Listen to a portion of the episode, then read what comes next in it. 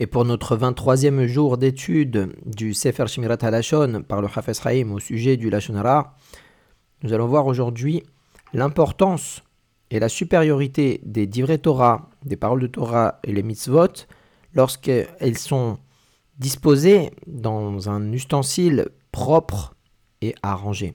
C'est exactement de cette façon-là qu'il faut considérer la force de la parole que Kadosh Baruch Hu nous a donnée, à nous en tant que juifs, pour le servir à travers les paroles de Torah, à travers la prière, la tefillah, à travers les berachot, les bénédictions, et à travers les remerciements ainsi que les louanges que nous formulons à son égard.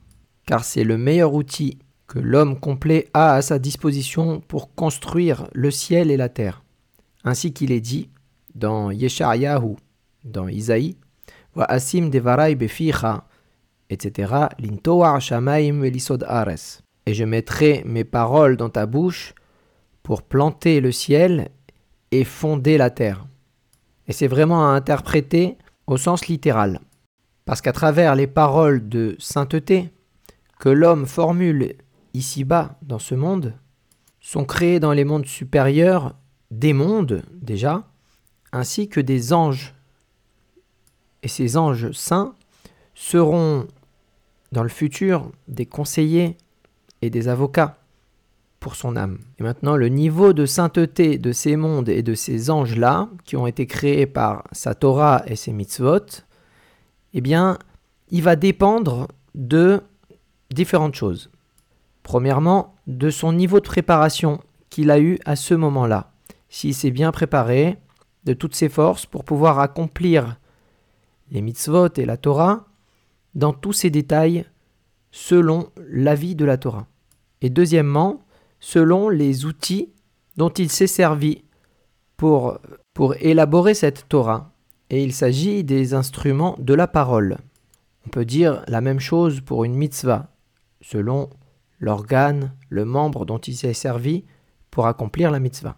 Si l'instrument dont il s'est servi est propre et joli, qu'il s'en sert toujours en bien, donc cet instrument s'est renforcé par sa force de sainteté, alors l'instrument est doté d'une force de projection qui va faire perdurer la sainteté dans les mondes supérieurs. Ça permet aussi de faire briller une grande lumière sur cette Torah.